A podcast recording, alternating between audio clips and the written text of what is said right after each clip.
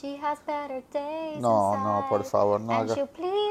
O sea, si los And she- podcasts tienen música de intro, Ese ¿por es, int- es un intro. por qué no podemos, y tú estás cantando mal, ¿por qué no podemos tener nosotros una she has música? better days Y inside. she's got Betty Davis eyes, te he dicho mil veces desde que nos conocí. ¿Tú Hace quieres más empezar? sentido que tiene mejores días adentro. No, no, no. Betty Davis tenía unos ojos preciosos y la canción es She's Got Betty Davis Eyes. ¿Cómo tú la cantas? She has better days inside. Llevamos And 17, she'll please you. O sea, it- it- no, tiene- llevamos, hace 10 sentido. llevamos 17 años juntos y te he dicho que es She's Got Betty Davis Ya Eyes. llevo, llevo 30 años cantándola así. No puedo.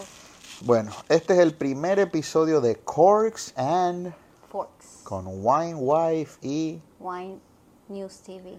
Casi te equivocas. Porque no sabía que ibas a decir mi handle. Yo pensaba que ibas a decir tu propio handle. Bueno, Marisabel y Eduardo somos esposos y hoy arrancamos un nuevo proyecto. Llevamos muchos años juntos probando vinos, probando comida. Yo no sé cómo tú haces para quedarte bella y hermosa y yo parezco un sapo. O sea, veo fotos nuestras cuando empezamos y ahora, entonces yo digo, juntos hemos recorrido el mundo del vino y la gastronomía, hemos probado mil cosas y en mí se ve que ha pasado el tiempo y las calorías y la grasa y el vino, pero tú estás más bella. ¿Cuál es el secreto? Bueno, porque yo me cuido durante la semana y cuando viene el fin de semana tampoco hago mucho desarreglo, me doy un gustito nada más. Claro. Bueno, hoy tenemos, vamos a brindar, como Dios manda, eh, la noticia de la semana. Brindamos y ya mismo le contamos con qué vamos a arrancar este primer episodio, pero es la uva tinta favorita de Wine Wife. La noticia de la semana, ¿la cuentas tú? La cuento yo. Cuéntala. Ya somos homeowners. Homeowners, chin, chin, chin, chin, chin, chin, chin, chin, otro más. Bueno, Ya le sí, debemos al banco ahora. Le debemos al banco, exacto. Yo creo que el banco es el homeowner Sí, exacto, exacto, gente. exacto. Pero, Pero- pero ya no tenemos que, que gastar en alquiler, o sea, no es que le pagamos a otra persona y le abonamos la hipoteca a esa persona, sino abonamos a la nuestra. Estamos haciendo una pequeña inversión en nuestro futuro para un pedacito del planeta que es nuestro. Así es. Bueno, compramos casa, mi gente. Finalmente hemos vivido mucho tiempo alquilado y ya pues compramos una propiedad, se lo compartimos hoy con Ya, mucha... ya, ya era hora, porque tienes 46. Ah, De aquí a 46. 30 años vas a ser un viejo chocho de Te 76. van a cancelar. Mira que el Ah, otro ya día los me viejos no cancelan. No, no, Vas no, a ser un a viejo ti- chocho de te- 76 años cuando ya te estás retirado y todavía vamos a estar pagando mijita, hipoteca. en esta era que vivimos los 76 años son los nuevos 66 y de aquí a 30 Pero es años que como con el estilo de vida que tú tienes, Wow. con lo que acabas de decir, ¿Cómo estamos a, lo- a tus 76 años no vas a sabes estar que el muy otro bien. día me metí en problemas porque te dije dos o tres bromitas, la gente no entiende nuestro humor negro y me dijeron macharrán, se me bajaron de la cuenta, acaba de perder una seguidora con todo pero, este político. pero ¿cuántas perdiste? ¿Dos? ¿Tres? Dos, dos o tres personas porque no entienden el humor como tú, nos, tú y yo nos tratamos, que es una forma, es como un amor eh, brusco, ¿no? es, es, es no tomarse en serio. Yo nunca me he tomado en serio. Es reírse de uno mismo y reírse de otros, pero de manera sana y no insultante. O sea, no. Claro, yo creo que te dije algo de que ni para eso sirve. Es algo como que si no fueras competente cuando todo el mundo sabe que tú eres el cerebro detrás de todo lo que hace Wine News TV. Entonces, si una persona no sabe lo que hemos venido haciendo, porque mucha gente me ve a mí, ¿no? La cara visible, el que habla, el que va a las entrevistas, pero toda la parte administrativa, los logos, lo visual, los artes, todo eso lo has hecho tú. Entonces, si alguien de repente ve que por ahí te hago una broma media subida de tono a unos ojos o a unos oídos, en este caso nuevos, pues va a pensar, wow, cómo la maltrata. No, olvídate. Pero tú me estás diciendo ahora que voy a ser un viejo chocho a los 76, te van a cancelar. No me van a cancelar. Te van a me cancelar, van- sí, Tú esa- mismo esa- dijiste que, que, está, que los años te han caído encima y la grasa y la comida. Pues ya a los 76, si sigues así, vas a estar. O sea, voy a tener que buscar una cama de posición y todo. Dios mío santo. Y si la gente supiera dónde estamos grabando en este momento. No, no O- pero perdóname, mis papás tienen, mi papá tiene 67, mi mamá 68, pero ellos tienen una cama de posición hace más de 10 años. O sea, ellos eh, decidieron que les gustaba la cama ¿Sabes de posición. nunca la he usado? Yo que me acuesto en esa cama cada vez que vengo con mis No tragos. me la acu- toques. la toques que te que mami te, te mata. O sea, si tú le tocas y va, eso tú se lo quitas de donde está, va a Sube empezar la a decir que se la espalda y las patas también, o sea, puedes Todo, doblar. Sí, la espalda, las piernas, todo. Pero ellos no la doblan mucho, no la Pues lo que pasa es que la tienen unida. Entonces, si la si no la tienen con una, una un, Una forro, un forro twin individual cada cama, O pues, sea que uno tiene que acceder al cambio que haga el otro. Exacto, entonces si mami se sube mucho o papi se sube mucho, pues el otro se cae porque la, la- el cover, el, el fitted king, pues empieza a estirarse y se, o sea, ellos, ¿Y cómo hacen? Votan. O sea, dicen, bueno, voto por esta posición hoy. O sea, ¿cómo toma una decisión uno para el otro? eh, no sé esa lo que era dónde está. No sé, yo creo que la parte, la parte de, los, de las piernas es la más que usan y yo realmente no sé, yo- ellos realmente no usan mucho la cama de posición. Y harán wiri wiri en esa cama. Ay, santo Dios. Bueno, este Corks and Four, luego se irán enterando, pero si ustedes se vieron la película Meet the Fuckers, los Fuckers son mis suegros, como Sí, el pero es que eso, papá de... eso es un episodio completo para mis papás. Eso es un episodio completo. Lo podemos ir dosificándolo cada Cuando tu vez. mamá ¿sabes? me dijo... "Ay, No ay, ay", puedes decir nada en estos No lo voy a momentos decir. que no. A ver, eh, ok. Eh, eh, los Corks and Forks van a ser eh, episodios graciosos, cortos, donde está la noticia de la semana. Bueno, está la canción de la semana, que es lo que se nos ha pegado. Y Marisabel va a empezar con su voz. Eh, Claro, es el intro. Que no es muy melo... Pero tendremos un intro eventualmente. No sé, yo creo que es mejor hacer eso porque hay muchas canciones que yo sé muy bien porque tú naciste en Sudamérica, estuviste ahí hasta los 14 años que cantabas mal porque no te sabías Tú las que canciones Iván, en inglés. Iván, nuestro querido amigo, había una canción que estuvo muy, muy pegada cuando jangueamos, íbamos a las discotecas, era levantando las manos, levantando las manos, un movimiento sexy, pa, pa, pa, pa, pa. Él cantaba que bailen los romanos, que bailen los... y- y un- estábamos en una discoteca que se llamaba, eh, bueno, Babylon, tú llegaste a ir a. Babylon. Ujú. Y un día me acerco y lo veía así como metido o sea, en la canción y lo escuchaba, yo escuchaba romanos, romanos, y me le acerco y le digo, Iván, ¿qué estás cantando? Que bailen los romanos. No, es levantando las manos. No fue una cosa, te lo Es que juro. a todo el mundo le pasa. A todo el mundo le pasa. Sí, sí. A mí yo creo que me ha pasado también con alguna que otra canción. Bueno, Y te pasa también, te pasa con otras cosas. En vez de decir Papa Jones, dices Papa Jones, como que el papá de Indiana Jones. Puede ser, puede ser. Bueno, la uva de la semana. Hoy tenemos Pinot Noir. Pinot Noir. Pinot Noir, una uva oriunda de la Borgoña. Es la uva tinta más famosa de las que son delicadas, perfumadas, etéreas, elegantes. Son unos sueños de vinos los que produce y hoy estamos tomando un Pinot Noir de Oregón, concretamente de Willamette Valley, donde se están haciendo unos Pinot Noirs de extraordinaria calidad. Los Pinot Noirs típicamente son unos vinos muy claritos de color. Y digo típicamente porque en el mercado hay mucho Pinot Noir, sobre todo de California, que realmente bajo esa legislación de California donde tienes que declarar eh, que el vino cuyo nombre va en la etiqueta tiene que tener como mínimo 75% de esa uva, muchas veces para darle color al Pinot Noir y hacer un estilo más potente, más dulzón, le agregan un poquito de Syrah o de Petit Syrah. Pero realmente cuando el Pinot Noir sobresale es cuando es 100% Pinot Noir, como se hace en Borgoña, como se hace en los mejores lugares de California y como se hace en Oregón. También están haciendo muy buen Pinot Noir en Nueva Zelanda, en Argentina, en el área de Patagonia. Hay algunas cosas muy lindas de Chile. Pero los Pinot Noirs de Oregon a mí me gustan porque tienen un muy buen equilibrio entre fruta y tierra. ¿A qué me refiero con eso, Marisabel? Los Pinot Noirs de California pueden ser un poquito muy concentrados, muy saturados, muy golosos, y ahí tiene que ver un poco el calentamiento global y cómo ese sol maduro va, ese sol, perdón, ese, no, el sol no es maduro, ese sol intenso, perdón, va a hacer madurar esa uva y eso va a hacer que haya mucho más azúcar que luego se convierta en alcohol más alto. En Borgoña, por el contrario, tienes un clima mucho más eh, frío, y tal vez tienes problemas con la maduración de las uvas, ya no tanto, porque cada vez pues el sol pega más, pero típicamente los vinos de Borgoña eran un poquito más eh, delgados que los de California.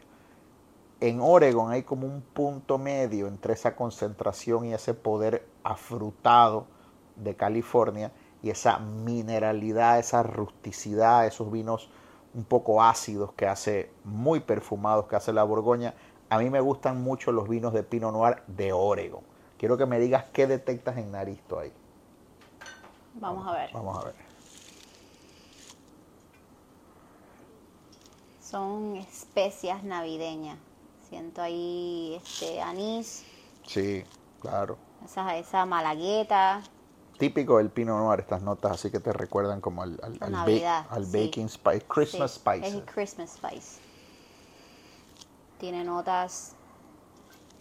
Es como. Es picante. Es como, Spicy, ¿no? Sí, es, es picante, agradable. Es como cuando abres un frasco de, de las pimientas estas que están verdes, no, no negras, sino que es- no han llegado a su.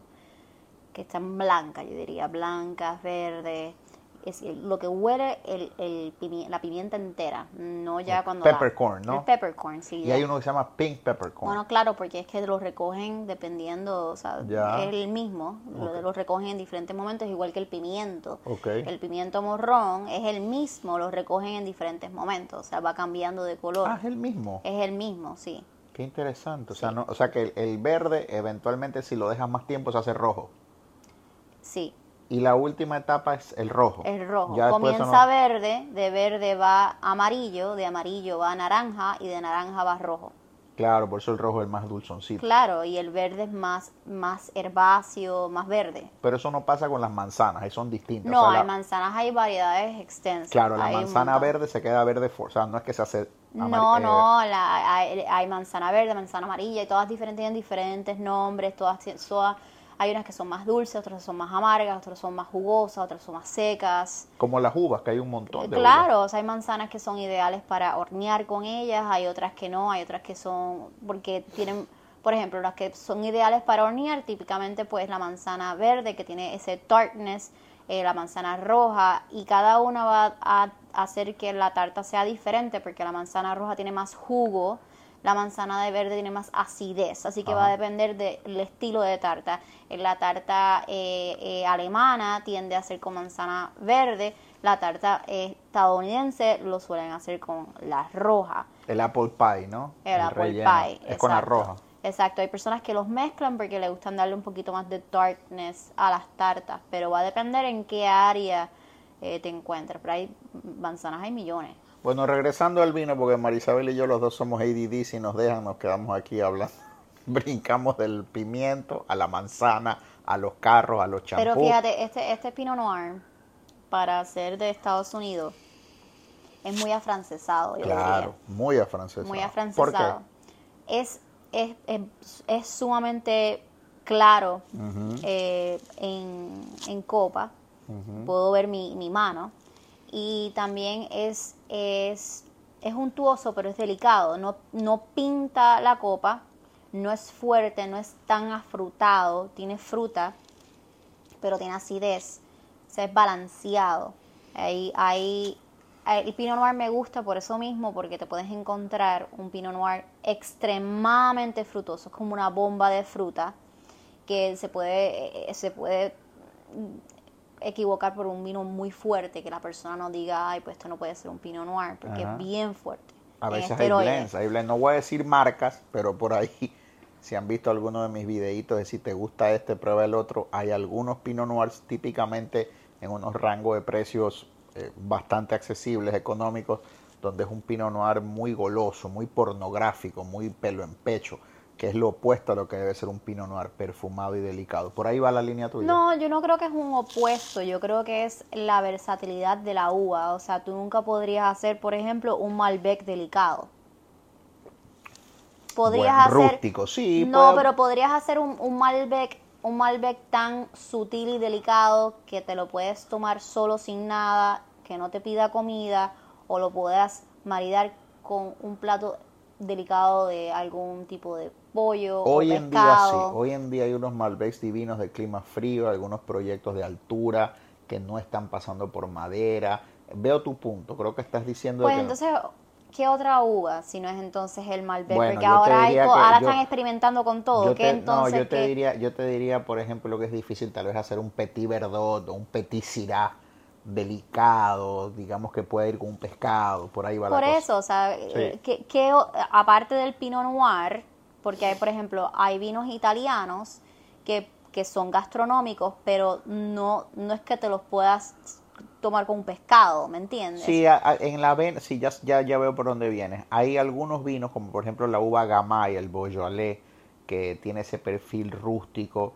Hay otra uva también que hace unos vinos suaves, delicados, que se llama eh, la Trousseau. La Trousseau es una uva también. No son tan conocidas. Claro, tienes un punto conocidas. súper válido porque de las uvas tintas, de las hiper duper archiconocidas, Malbec, Tempranillo, Shiraz, Merlot, Exacto. Cabernet Franc. Cabernet Franc puede hacer unas cosas delicadas, pero sin duda la Pinot Noir es la más delicada. Por eso, es la más delicada, pero puede ser potente también. Sí, sí, claro, claro. Entonces, puede ser tan potente que tú dices, wow, pero ¿qué es esto? O la sea, pueden sobremaquillar. No tanto eso, sino que, que puede pararse al lado de un Malbec o un Merlot y pensar, ah, pues esto es a lo mejor un Malbec delicado, pero que se puede parar al lado de un vino bien potente. Por ese- ejemplo, ese Sherry Pie que pusiste en uno de tus reels, eso es un, es un, un Pinot Noir muy Goloso. muy goloso, Sí. muy frutoso. Que no te gusta a ti, por ejemplo. Lo probé una vez y estuvo bien, pero es un Pinot Noir que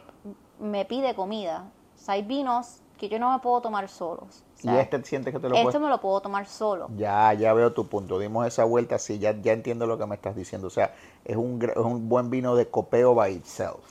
Claro, el Pinot Noir tiene esa variedad, esa versatilidad, perdóname. Claro. De que puedes tomártelo solito, porque eh, puede ser así de delicado, o necesita comida. Bueno, la gente se está preguntando, estamos tomando un vino muy rico, Penner Ash, que la etiqueta es como violeta. Voy a dejar el videito puesto en la portada de la, del podcast que estamos inaugurando, Corks and Forks and Love. Le podemos poner. No, no, no ¿Por qué no? Como Pray, No, no, ¿Cómo no. se llama esa película? Eat, Eat, Love. Pray, Love. No, no es Eat, Pray, es Eat, Love, Pray. No. Pray, Eat, Love. Eat, Pray, Love. Ese No fue el orden que ella fue. Fue a Italia a comer, después fue a, yo no sé, Sri Lanka, no sé dónde, fue a rezar. Y luego se A enamoró. India, a India Eat, creo que fue. Pray, Love. Ese Exacto, es el orden. exacto. Bueno, esto es un vino de Willamette Valley, lo trae Fine Wine Imports, nuestro amigo Carlos Montalvo, me hicieron llegar una muestra y está bien rico. Bueno, para que no se nos aburra la gente, vamos a suponer que compran este vino y dicen, vamos a parearlo con algo. Esta es tu parte, esta es la parte del fork. Mm, Fork. ¿Qué tú harías con ese vino? Fíjate, varias cosas. Ajá. Ok. Con esto, eh, en aroma, me pide algún tipo de salsa, eh, tipo mermelada, de frutas, algún tipo, em, yo te diría de... em, Yo no, no voy a decir pollo, me voy a tirar más, más para medallones de, de cerdo, con algún tipo de salsita de fruta arriba Qué rico. densa, que tenga sus pedacitos como que de ciruela, eh, ciruelas pasas quedarían muy bien. Sí, fíjate lo que dijiste de la Navidad hace un rato. Uno, la ciruela pasa, a veces está en esos Claro, ese, ese, ese cerdo especiado Qué rico. con esto. Entonces, eh, lo, nada, de acompañante varía. Realmente yo, como para que recoja esa, esa salsa, le pondría algún tipo de eso, de arroz con fideo, eso, ese fideito tostadito en el arroz. que Esa tiene- receta de mi mamá que te encanta. Sí, que tiene almendras, ¿verdad? Sí. Algún tipo de arroz especial, este jazmín, basmati, que también tenga y recoja un poco los aromas.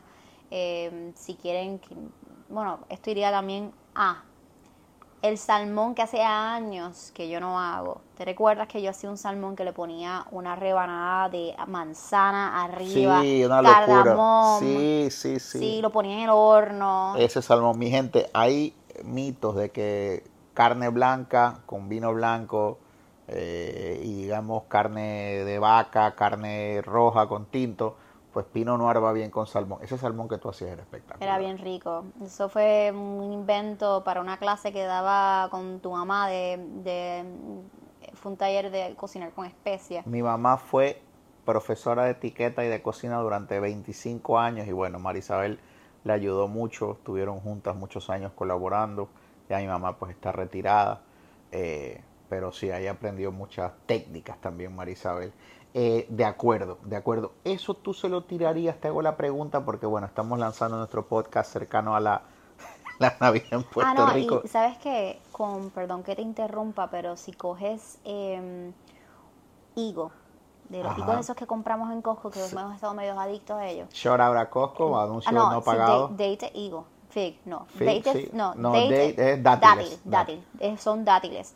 Coges ese dátil, le, le pones eh, queso de, de cabra Ajá. adentro, eh, coges, eh, lo envuelves en tocineta y lo pones en el air fryer. Eso es una locura. Esos Pero tendrías con- que congelar para que funcione, porque me estoy inventando la receta en estos momentos, pero tendrías que congelar el queso de cabra y el dátil, o sea, lo rellenas, Ajá. lo pones a congelar para que esté súper duro y entonces le haces el wrapping de tocineta y lo metes en el air fryer para que el, queso no se derrita completamente, pero que esté ya calientito y que el- la tocineta Qué rico. O sea que son Con tres esto. ingredientes: bacon, dátiles y queso de cabra. That's it. Con esto.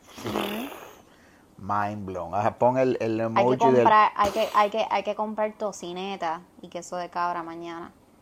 Me ¿Por dio ganas.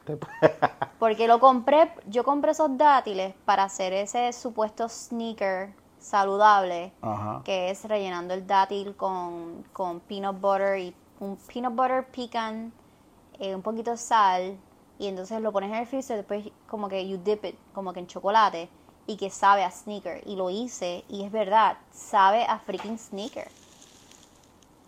Así que háganlo, porque eh, lo Excelente, sabe. excelente la sección tuya del fork, buenísimo lo que has dicho. Y se acerca la Navidad, mi gente, acá en Puerto Rico. Me estoy riendo porque Marisabel creo que ayer o antes de ayer me enseñó un, un Santa Claus, ¿no? Bailando como que en la calle y eh, cuando llegue octubre habrán señales. Y bueno, aquí en Puerto Rico, para los que nos escuchan fuera, los que han llegado hasta aquí oyendo estos dos locos enamorados, hablar de vino y comida. La Navidad en Puerto Rico, la gente dice que empieza eh, después de Thanksgiving. Ñengue, a la Navidad empieza aquí antes de Halloween. No, pero si yo, perdóname, yo pasé por Walmart hoy y ya tenían toda la sección de Navidad Claro, no es una locura, es O sea, una cosa de loco. Todavía no ha ido a hacer trick or treat Y ya está y la ya Navidad. está la Navidad. Por eso quiero preguntarte, ¿esto iría? Porque aquí otra cosa, que en Puerto Rico uno se engorda 10 libras en Navidad porque ya desde antes de Thanksgiving la gente está haciendo lechón y cuerito y pernil y allá. ¿Esto iría con el lechón que se come en la Navidad puertorriqueña o lo encuentras muy fuerte? Es que depende cómo sazonen el lechón. Ajá, cuéntame eso. Porque el, por ejemplo, el, el, el, el- pavochón ese, Ajá. que tiene mucho eh, orégano puertorriqueño, que es diferente al orégano griego, es más fuerte. Ok. Entonces tiene pimienta, sal, tiene mucho sazón.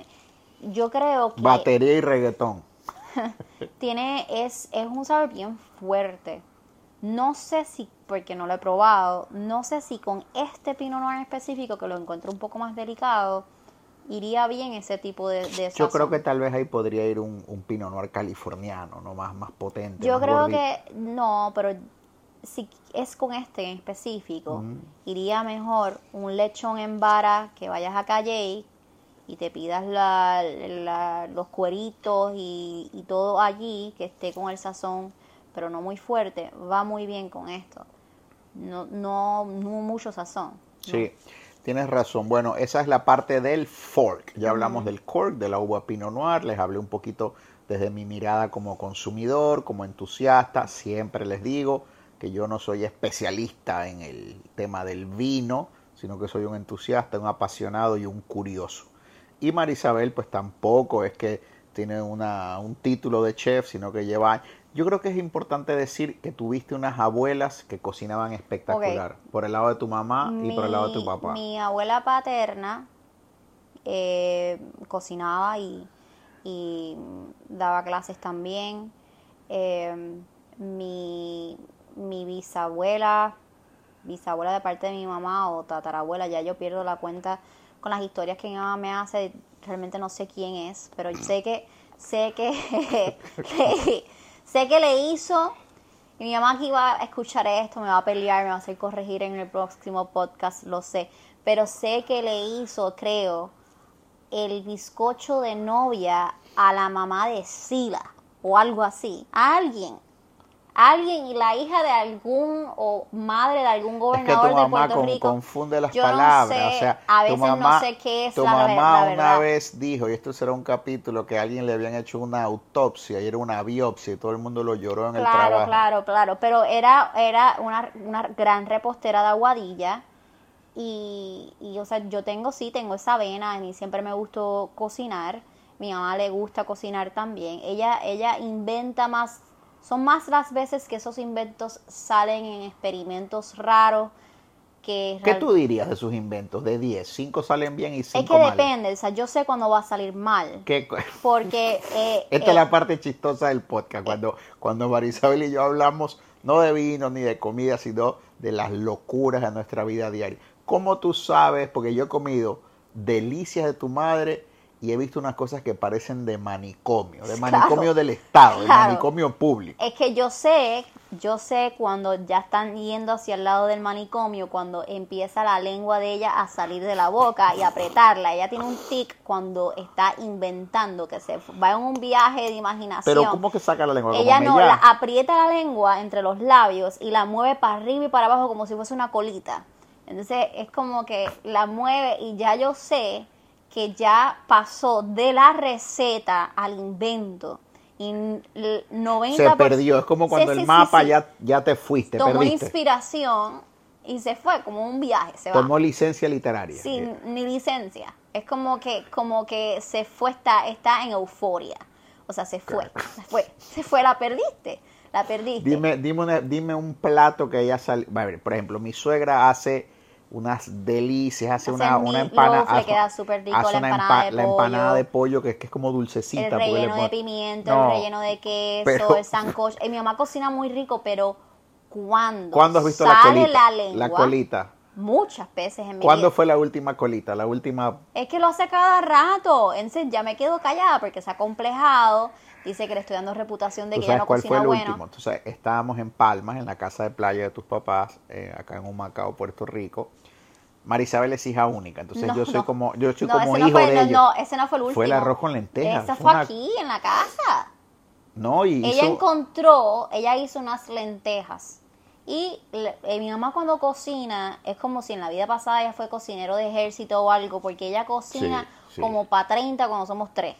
Entonces, eh, eh, como queda tanta comida, yo no sé, harta ya los cuatro días estar comiendo lo mismo, pues mi mamá lo congela.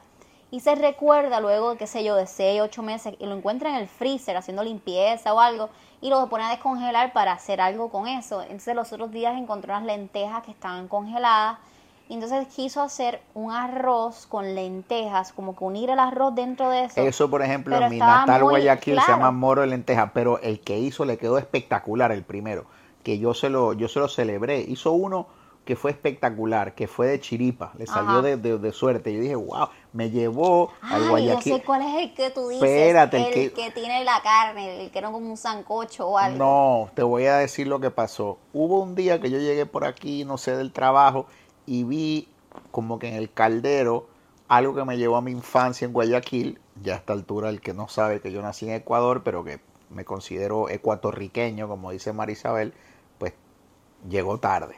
Pero en Ecuador se come mucho un plato que se llama moro de lentejas, que es una mezcla de arroz. Es como un mamposteado, pero en vez de, de frijoles o de habichuela, pues tiene lenteja.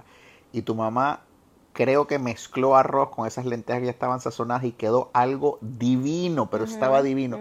Y eso fue que le salió de chiripa. Exacto. Entonces creo que intencionalmente trató de hacerlo como a las dos semanas, porque yo la, No, yo la lavé su arroz. Fue con una, un fricase como de, de carne que encontró congelado.